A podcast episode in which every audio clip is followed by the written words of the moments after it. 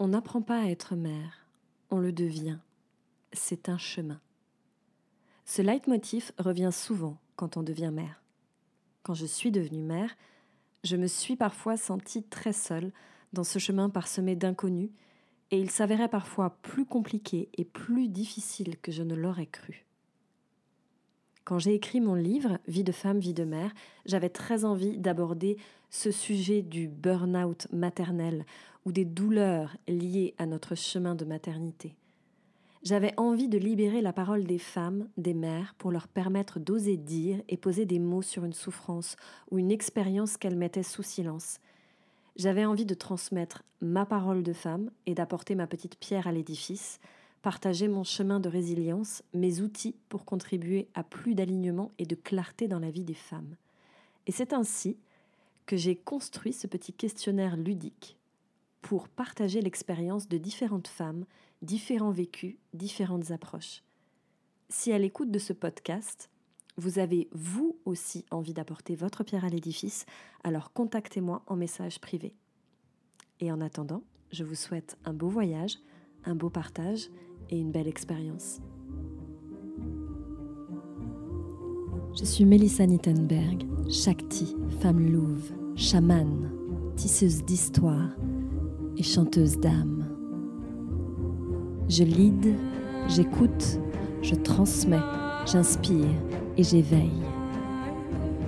Un peu sorcière, un peu celle qui, un peu fée, je crée et guide les femmes à retrouver leur essence et à créer leur légende personnelle. Tisse ton histoire et retrouve ton plein pouvoir.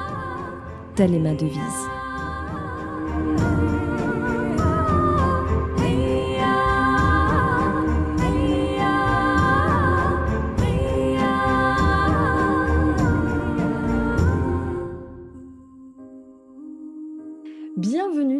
Petite chronique Vie de femme, vie de mère numéro 1. Et oui, aujourd'hui, pour ouvrir la voie, je reçois ma première femme et mère, Anne. Bonjour Anne.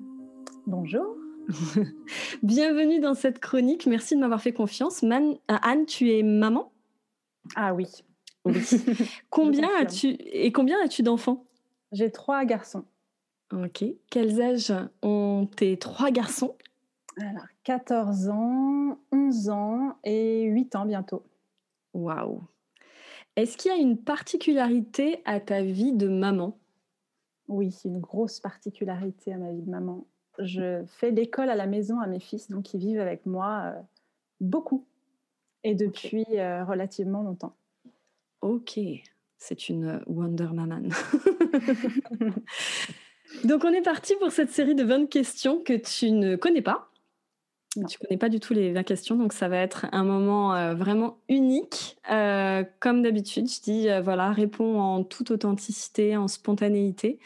L'idée, c'est de permettre ben, voilà, de, de, pouvoir éclairer aussi la vie d'autres femmes et d'autres mères qui vont écouter ce podcast. Ma question numéro 1. Quel est ton plus beau souvenir de maman? Mais il n'y a que ça, des beaux souvenirs. ah là là, euh, tu sais, euh, dernièrement, je pratique beaucoup la gratitude. Et en mmh fait, mes enfants sont dans toutes mes gratitudes. Euh, pour moi, juste les avoir avec moi, c'est un des plus beaux cadeaux de ma vie, en fait. Mmh. Juste, juste pouvoir les voir grandir, les entendre rire.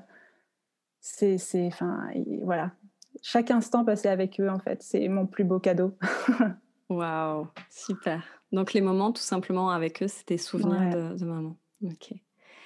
Quelle a été ta plus grosse galère de maman? Ah ben ça a commencé tout de suite. Euh, en fait, euh, quand j'ai accouché de mon premier, Raphaël, mmh euh, j'étais pas très très entourée parce que ma maman, qui pourtant euh, était une ancienne sage-femme, habitait loin de moi. Et en fait, ma grosse galère avec lui, ça a été l'allaitement. En fait, j'ai complètement foiré mon allaitement, mais alors foiré euh, comme il faut quoi. C'est-à-dire qu'en fait, c'est au bout de d'un mois où je galérais parce que je voulais absolument l'allaiter que lui pleurait quasiment 24 heures sur 24, que j'allais voir des médecins, des, des ostéopédiatres. Et en fait, tout le monde me guidait exactement dans le sens inverse de celui qu'il aurait fallu que je fasse. C'est-à-dire qu'on me disait, il pleure parce qu'il doit avoir un reflux. Donc, espacer les tétés, etc. Alors qu'en fait, il pleurait parce qu'il avait faim. Et donc, du coup, plus j'espaçais les tétés, et pire c'était. Donc, il a vécu un enfer, moi aussi, jusqu'à ce que ma petite maman arrive pour Noël et me dise, mais ton fils, il a faim, Anne, en fait. ok. Sauf que ben, moi, du coup, euh, j'avais un peu foiré euh, la mise en place de la lactation. Ça. Enfin, c'était un désastre. C'était un désastre. Donc voilà, j'étais à fond dans le bain là. ok. Ce qui m'a pas empêché d'allaiter les deux autres. Hein. Yes, soit dit en passant. Est-ce que l'image que tu avais des mères a changé entre euh, avant que tu aies en fait ton premier enfant et après? Et si oui, c'était quoi l'image que toi tu avais d'être mère en fait avant de, devenir mère? Alors c'est super rigolo parce qu'on en parle souvent avec mon mari. En fait, moi, euh, je n'avais pas envie que mes enfants euh, m'imposent des choses. Voilà, j'étais, euh, je voulais continuer à faire ma vie comme avant. J'avais de toute façon, je lui avais dit, il va pas m'emmerder je vais continuer à faire ce que j'aime. Euh, voilà. Et en fait, euh, bah, aujourd'hui, je fais l'école à la maison, quoi. Donc en fait, euh, c'est exactement l'inverse que ça a déclenché en moi. Je me suis dit, en fait, j'ai eu envie de vivre ma vie beaucoup pour eux, en fait. Ok. Beaucoup pour moi aussi aujourd'hui, ce qui n'a pas toujours été le cas, mais beaucoup pour eux, beaucoup avec eux dans la conscience qu'un jour ils seront plus là et que j'ai pas envie de le regretter en fait. Ok. Ok. Et te souviens-tu de ton plus gros craquage ou pétage de plomb en tant que mère Oui, alors c'est rigolo parce que c'est encore avec mon premier.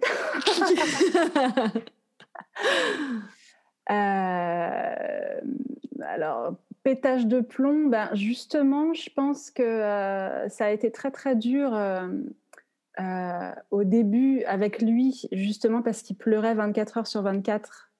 Mmh. Et donc, il pleurait aussi la nuit. Donc, il dormait avec moi. Et moi, je dormais en lui faisant téter mon pouce parce que c'est ce qu'un pédiatre m'avait conseillé. Mmh J'étais fatiguée, il était fatigué aussi. Et un jour, euh, j'en pouvais plus quoi. Je sentais vraiment que vraiment j'en avais ras le bol. Il était en train de pleurer dans mes bras, donc il était vraiment tout petit. Je suis allée le poser dans son berceau. J'ai appelé mon mari en lui disant "Tu rentres maintenant parce que j'en peux plus. Il faut que je me casse." Voilà, c'était c'était un, un, beau gros pétage de plomb. Après, voilà, moi je suis quelqu'un de, de, de très calme. Mmh Mais comme beaucoup de gens très calmes, des fois, je pète les plombs. Donc ça m'arrive encore de temps en temps. Voilà, ils le savent. Et ton pétage de plomb, c'est je m'en vais, c'est euh, de crier, c'est. En général, je crie. Euh, je, crie suffisamment fort pour avoir un peu mal à la gorge les jours d'après. Ok. et ouais, peut-être je claque une ou deux portes. Et parfois, je, ouais, après, je m'en vais, je vais prendre l'air, ou alors je pleure. voilà, ça m'arrive. Euh, de plus en plus rarement d'ailleurs, mais voilà, ça arrive encore.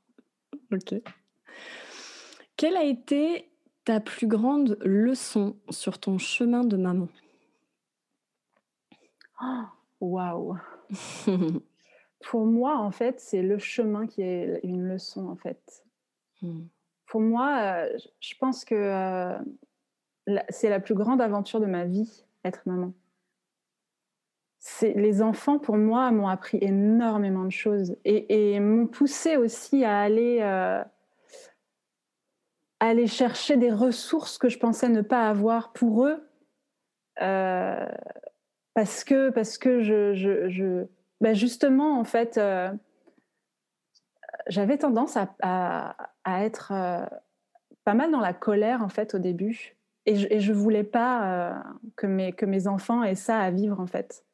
Mmh et je pense que c'est vraiment pour eux et grâce à eux que, je, que j'ai fait tout ce chemin en fait de guérison par rapport à mes colères, euh, que j'ai fait toutes ces recherches pour être, pour être différente peut-être de ce que j'avais vécu, même si j'ai pas vécu un enfer.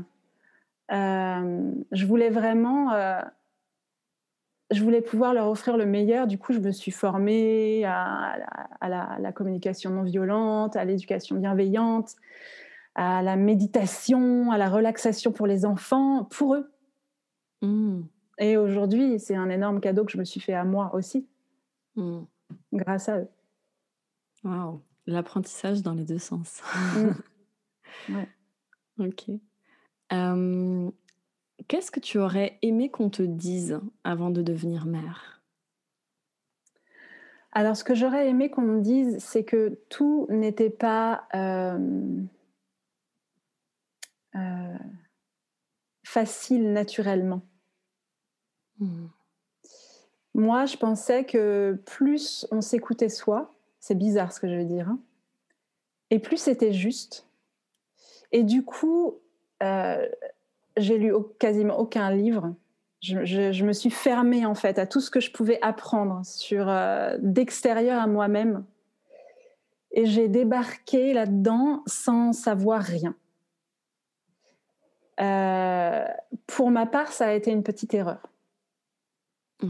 Parce que justement, je pense que avoir euh, être entouré de mamans qui ont vécu des choses, qui, qui peuvent te donner des conseils, te soutenir, etc c'est pas du luxe. Ok. Du coup, si tu aurais aimé qu'on puisse te dire euh, peut-être euh, entoure-toi ou lis des choses, euh, ouais. Renseigne-toi, n'aie pas peur de te renseigner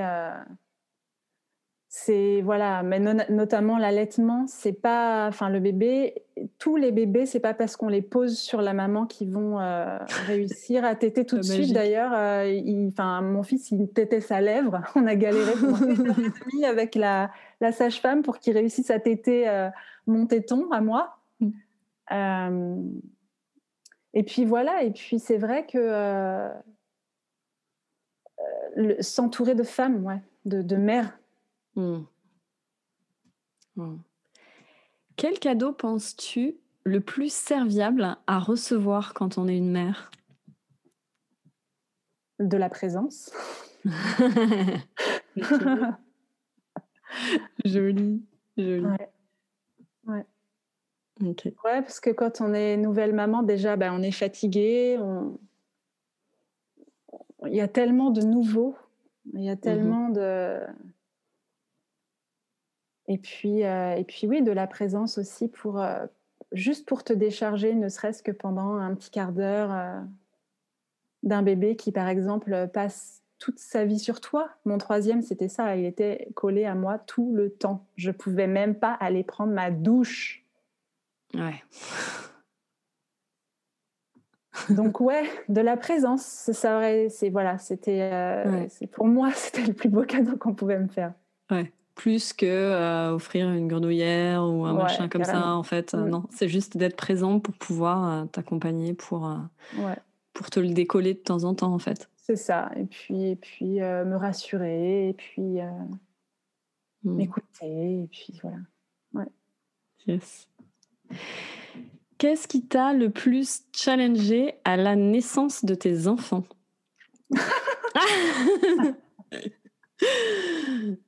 Euh, alors, ben, pour euh, le premier, certainement, ce qui m'a le plus challengé, c'est son début difficile. Mhm. Et après, pour les deux autres, euh, ça a été en fait de réussir à, faire une place à tout le monde, en fait, à ce que chacun trouve sa, nouvelle place. Mhm. Parce qu'un bébé qui arrive, forcément, ça prend énormément de place. Mhm. Ce que j'ai trouvé assez euh, difficile pour ma part, c'est que quand tu pars à la maternité, tu laisses à la maison un enfant petit. Et quand tu reviens, tu retrouves un enfant grand. Et lui, il a tout d'un coup grandi. Sauf que c'est pas vrai. ouais. Donc c'est vraiment la, la place. Mm. Ouais. Mm. Ok. C'est quoi qui te fait toujours autant réagir dans ton quotidien de maman? C'est le petit truc où en fait on appuie sur le bouton et ça se met en marche direct. on a des sujets comme ça, des choses qui nous font réagir plus. Hmm. Je crois que moi, euh, j'ai besoin de me sentir respectée. Ok. Euh, il y a beaucoup de choses sur lesquelles je me suis beaucoup calmée. Ouais. Mais par contre, euh, ouais, j'ai vraiment besoin euh, que quand je, quand je mets des règles en place ou des choses comme ça, euh, elles ne soient pas complètement bafouées, ignorées. en ce qui concerne les enfants, c'est vraiment ça. C'est je suis pas là juste pour, pour ranger les affaires derrière vous ce que vous n'avez pas envie de faire, euh, tout ça. Ça me fait râler. le rangement des chambres. Ouais, c'est terrible, c'est terrible. Je crois que j'ai trouvé un bon truc là pour ça. Ah ok. un, conseil à partager là ah, J'ai trouvé. Euh, alors c'est sur un site qui s'appelle Académie Nature, je crois. Ok. Et euh, elle, partage des, des, trucs super sympas et notamment euh, un outil qu'elle a mis en place pour euh, motiver ses enfants. Alors, elle, fait aussi l'école à la maison, donc c'est un tableau, de, un planning de motivation qui peut être pour le travail, euh, on va dire scolaire entre guillemets, mais aussi, moi j'ai rajouté évidemment dedans plein d'autres trucs. et ça semble fonctionner. En fait, on gagne des étoiles et c'est super motivant parce que les étoiles, on peut les transformer en des trucs. Ah, des petites récompenses, des choses comme ouais, ça. Ouais, ouais, Selon, euh, selon les parents, hein, euh, ça peut être des sous, ça peut être du temps d'écran, ça peut être euh, du temps passé aussi à discuter avec un, parent en intimité ou des choses comme ça. Et ça, ça, ça les motive pas mal. Ok. On prend, on prend. que penses-tu avoir dépassé en tant que mère? Oh là là, des tas de choses. Ah, des tas de choses. En fait, je pense que euh, la chose que j'ai pas pu rester, c'est euh, égoïste et égocentrique, en fait. Hmm. C'est-à-dire que les choses, je les vois, euh, je peux plus voir les choses que pour moi, en fait. ils sont, euh, ils sont, ils sont avec moi. Ils sont avec moi dans mes choix. Euh. Il y a toujours de la place pour eux. Donc je pense que ça m'a vraiment fait sortir de, euh, de, ce, truc dans lequel euh, peut-être je sais pas, je, non, j'allais, j'allais dire un truc euh, bête. non, non, non, non, il n'y a pas de truc. J'allais, juger euh, sans savoir. Mais je sais que, voilà, peut-être que moi, euh, avant d'être mère, ce qui comptait, c'était beaucoup, ça tournait beaucoup autour de moi, en fait. Mmh Et voilà, ça m'a, ça m'a vraiment permis de sortir de ça, ouais. Ok. Quelle est la première chose que tu fais pour souffler et te ressourcer? Alors aujourd'hui, j'ai plein de petits trucs. Vas-y, partage. Euh, et ce qui est génial, c'est que surtout, j'ai réussi à, à passer des, des, sortes de contrats, mais pas des contrats signés ni écrits, mais des contrats avec mes fils. Par exemple, là, je leur ai dit, j'ai besoin d'un moment pour moi. Euh, donc, autour de moi, là, il y a une bulle, vous venez pas. Donc, j'ai la possibilité avec eux de faire ça parce qu'on vit en très grande proximité et que j'ai besoin d'intimité, mais eux aussi. Donc, on respecte ça euh, chacun. Donc, je peux à un moment leur dire je vais faire mon yoga et ma méditation. Je me mets dans le salon. Donc, s'il vous plaît, pendant le temps où je fais ça, j'ai besoin d'être tranquille. Après, ce que j'adore par-dessus tout, c'est partir euh, me balader en forêt, euh, dans la nature, mais j'aime bien faire aussi euh, accompagner. Donc, ok. Donc c'est une balade en nature ou un peu de yoga? C'est les choses que tu fais Ouais, yoga, méditation. Ouais. ouais. peinture aussi. Enfin, il y, a vraiment plein de petits trucs et aujourd'hui, je me, je me respecte à fond là-dedans en fait. À quand remonte ta dernière soirée juste pour toi Juste pour moi? Juste pour toi.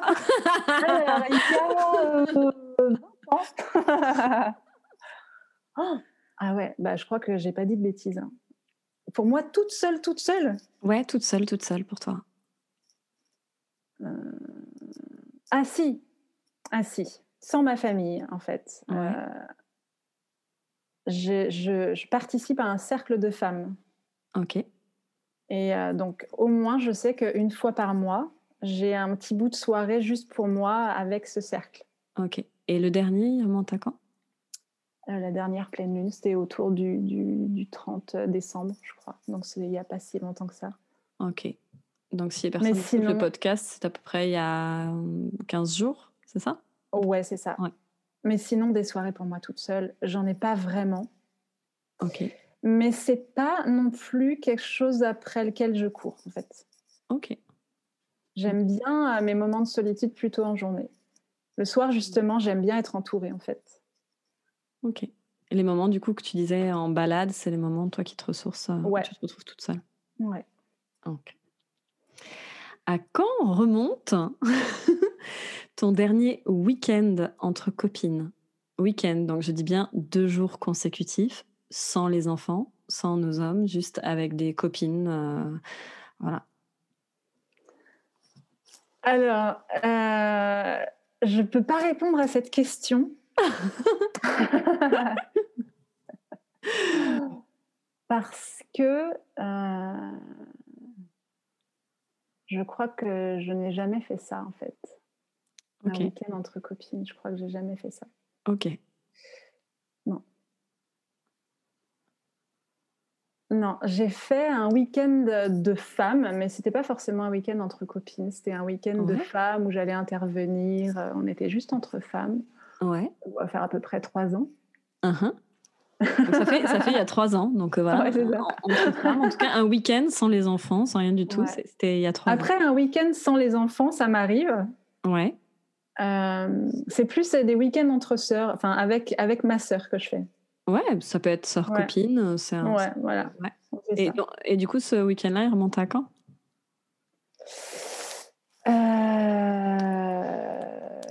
Alors attends. C'est il n'y a pas si longtemps que ça, mais alors je ne sais plus du tout. Je crois que c'est entre les confinements, tu vois. Ok. Donc, à peu près, euh, ça veut dire que c'était il y a, trois mois? Il y a ouais. Ah. Quatre, mois? Ouais, à peu près. Ok.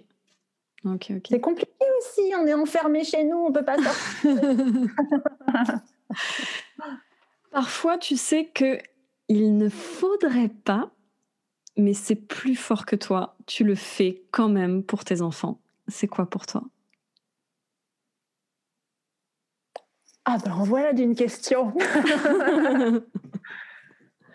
je le fais quand même pour mes enfants. Ouais, tu sais le truc où tu dis oui, je sais, faudrait pas que je le fasse parce que ça va pas les aider pour leur autonomie, pour ci, pour ça, ou non, ils sont quand même suffisamment grands, mais je, je le fais quand même.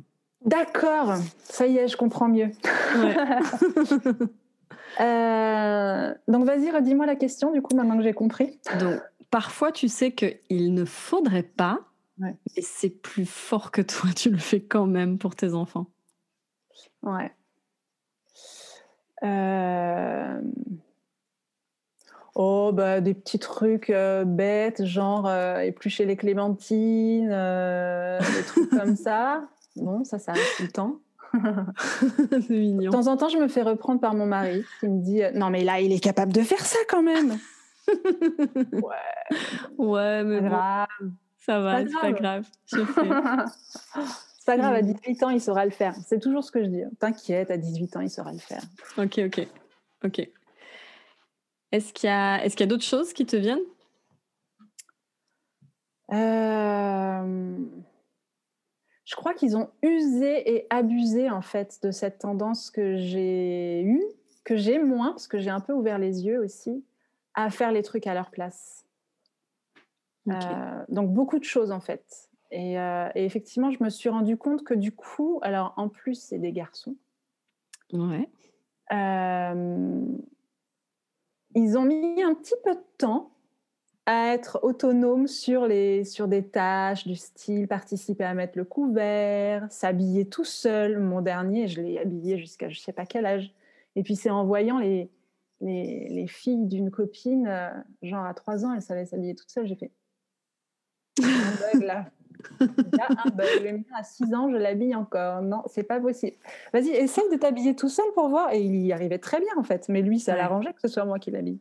Mais moi, j'avais pas du tout réalisé en fait que il a l'âge là maintenant. Tu peux le laisser. C'est bon, tu peux lâcher. Bon. Excellent, ça va rassurer plus d'une maman. Quelle est la chose dont tu es le plus fière en tant que mère? Je trouve qu'ils sont formidables, mes fils, en fait. Hmm. Je trouve que c'est des belles personnes, en fait. Quand je les regarde, euh,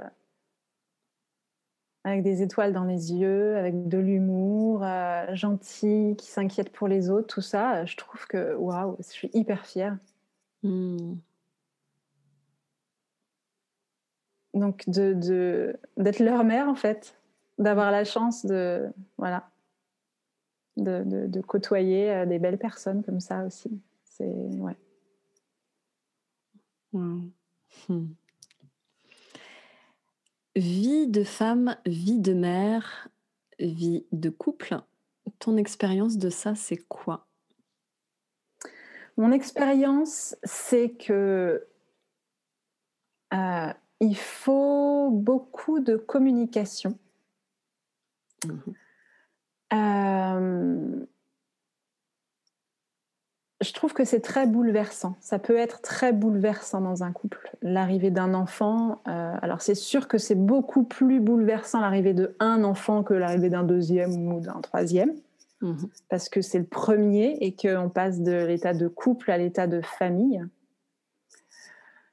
Euh, et je trouve que c'est quand même une, épreuve parce que euh, il, y a, il y, a, des domaines et notamment bah, la vie sexuelle d'un couple, par exemple, au début. Euh, bon, hein, voilà. la femme, elle est un peu occupée à autre chose et puis un peu indisponible. Et, et, et ça peut être difficile pour un homme à vivre. Donc, donc, je pense que c'est aussi. Euh, enfin, moi, moi, pour moi, j'ai vraiment pris soin de, euh, de, beaucoup parler, en fait, avec mon mari. Euh, de le laisser aussi m'exprimer ses inquiétudes, galérer pour trouver sa place de papa. Et, et, on a beaucoup discuté tous les deux comme moi, rapidement, euh, je suis devenue très maman, hmm. j'ai eu besoin de son aide aussi pour euh, redevenir femme.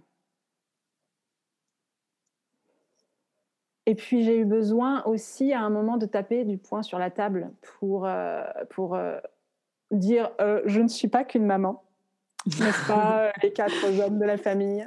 J'ai aussi besoin de m'épanouir pour moi-même, et ça, ça a été un moment, euh, un moment dans, la, dans ma vie, dans notre vie, où euh, il a fallu que je me fasse entendre. Hmm.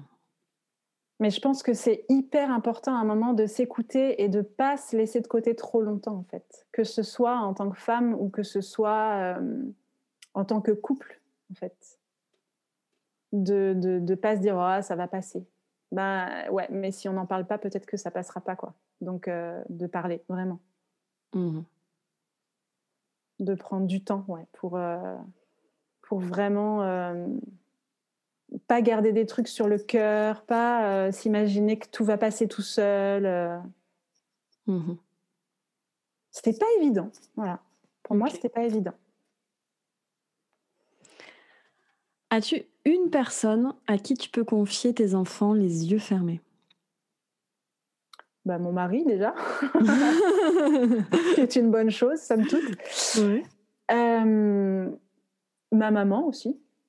Ok. Euh, après, j'ai très confiance en mes enfants. Ok ce qui aide quand je les confie parce que je sais que voilà, enfin, je serais, je tomberais par terre si euh, il se passait, enfin, s'ils faisaient des bêtises par exemple ou des choses comme ça, mmh des bêtises graves chez des gens parce que des bêtises ils en font. Euh, mais ouais, confiance en les autres, euh, ouais, non, non, non. Ok. Perfectionniste, exigeante ou contrôlante? Entre ces trois mots, lequel te parle le plus et pourquoi? Perfectionniste, exigeante ou contrôlante? Euh, Alors, les, trois ont tendance à me parler un petit peu. Contrôlante, c'en est un que je gère plutôt bien. je me reprends avant de devenir trop. Euh, voilà. Mm-hmm. Par contre, perfectionniste et exigeante, pour moi, c'est... Euh, je suis assez perfectionniste, de ce fait assez exigeante. Mais je suis aussi très consciente et donc je ne me laisse pas euh, les envahir avec ça. Et moi, je fais même en sorte de lâcher mon perfectionnisme parce que ça me pourrit la vie. Donc je lâche, je lâche de plus en plus sur beaucoup de choses. Mais je pense qu'effectivement, le perfectionnisme a tendance à engendrer euh, un peu les deux autres. Dans ta vie de mère, qu'aurais-tu aimé changer ou faire différemment?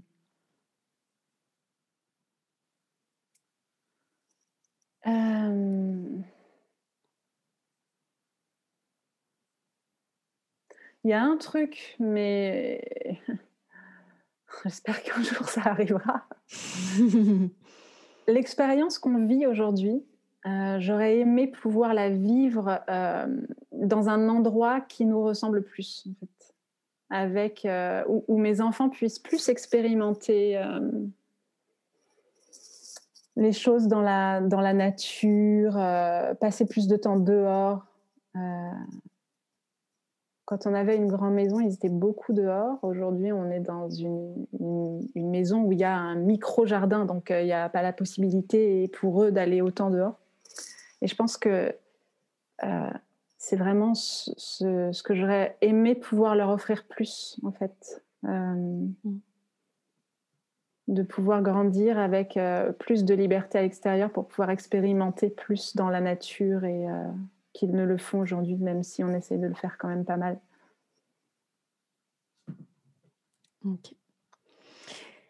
Dernière question de ce petit questionnaire. On aura été au bout et après on va avoir la question mystère. Quel est ton prochain rêve de femme? Pour moi toute seule? Mm. euh, Mon prochain rêve de femme, c'est euh, de pouvoir euh, m'épanouir complètement dans tout ce que j'ai mis en place ces derniers temps, c'est-à-dire dans ma créativité, dans ma connexion justement avec la nature, euh, euh, et de pouvoir vraiment aller à fond là-dedans. Mais je pense que je vais... de toute façon, j'y vais, donc voilà. ok, de toute façon, c'est tout ce qu'on te souhaite, Anne. Merci. Et euh, donc maintenant, je vais faire un, petit tirage au sort. Donc, euh, j'explique un petit peu le, processus. Vous pouvez vous aussi me transmettre une question que vous aimeriez, que vous brûleriez de poser à une autre maman.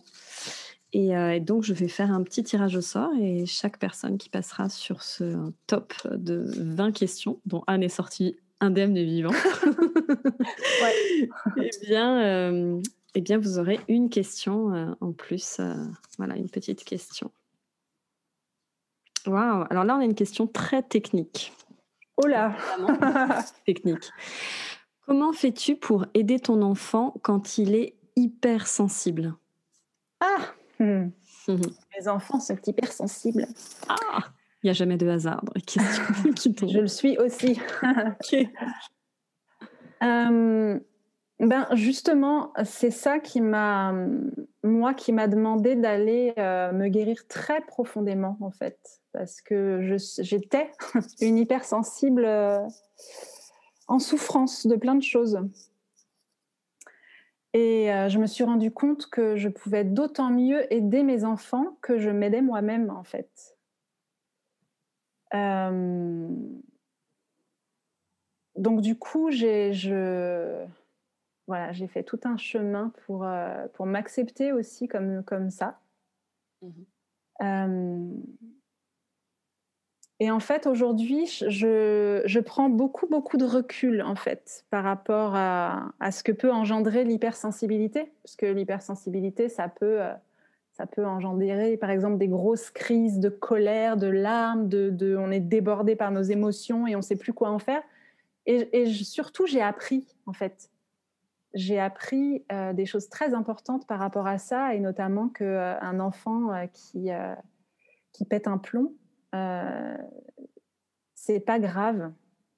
Donc j'ai appris à être euh, des bras dans lesquels on peut euh, venir se réfugier quand, quand on a pété un plomb ou qu'on est en train, en fait. J'ai aussi appris à, être là, en fait, juste là. À me faire envoyer bouler parce que c'est pas le moment. et à dire, écoute, si tu as besoin, je suis là même un petit. Un petit qui part, euh, qui envoie tout péter, euh, qui veut pas que je vienne, euh, de m'asseoir sur son lit et de lui dire Est-ce que tu es sûr que tu veux que je parte? Et en général, à chaque fois que je prononce ces paroles, il se jette dans mes bras. Parce qu'il veut que je parte, mais en fait, il veut pas que je parte. et, et de pas du tout porter de jugement là-dessus, en fait. De les laisser expérimenter leurs émotions débordantes, que ce soit de joie, de pleurs, de colère, de tout ça, dans l'accueil, sans me sentir moi-même euh, envahie par leurs émotions, en fait. Et comment tu arrives à, garder justement cette distance euh, émotionnelle? Parce que généralement, c'est un peu comme on appuie un bouton à l'intérieur de nous aussi, des fois c'est ça qui se passe. Comment tu arrives à avoir ce, ce, calme sans prendre de plein fouet à l'émotion de ton enfant? Ben, Je pense que moi, ce qui m'a beaucoup aidé, c'est la pratique de la méditation en fait. Ça m'a permis de, de trouver une forme de paix intérieure qui fait que euh, je réussis à chaque fois à, me à prendre de la distance en fait par rapport à, à son émotion, que ce soit le grand, le petit, le moyen. Cette fameuse bulle dont tu nous parlais aussi tout à l'heure, c'est ma bulle, c'est mon espace aussi, mm. et, du coup l'autre rentre pas dedans et euh, je peux je peux m'y retrouver moi pour euh, pour mettre de la distance en fait. Mm. Mais c'est vrai que c'est comme ça aujourd'hui. Ça n'a pas toujours été comme ça non plus. Et je me suis beaucoup aidée euh, de toutes mes lectures euh, euh, de femmes ultra inspirantes comme Isabelle Filiosa, mm. Catherine Guéguin, je ne sais jamais si je prononce bien son nom. voilà, j'ai beaucoup lu sur, voilà, sur l'hypersensibilité, sur, sur tout ça aussi. Et voilà, c'est un travail, c'est un chemin, on va dire. Mm. Bah, écoute, je crois que c'est le, le, beau mot pour, euh, pour clôturer euh, cette session sur le chemin. C'est un chemin. Mm. Euh, ainsi s'achève donc notre session de questions. Anne, je te remercie beaucoup pour ton Merci à toi, Mélissa. Merci pour ta confiance aussi. J'espère que ce podcast euh, vous inspirera, inspirera beaucoup de femmes qui vont nous écouter. En tout cas, je vous invite à me retrouver dans le prochain podcast, euh, à mettre aussi dans les commentaires des likes et puis aussi à vous envoyer euh, euh, voilà, si vous avez des petits commentaires, des choses, et à m'envoyer vos questions pour pouvoir être tiré au sort à la fin, dans la fameuse question euh, de femme à mère, et à me contacter aussi si vous aussi vous avez envie de passer dans ce top 20 de questions, dans cette petite chronique vie de femme, vie de mère. Merci beaucoup Anne. Et, euh, Merci à toi. et puis je vous dis à tous à très bientôt.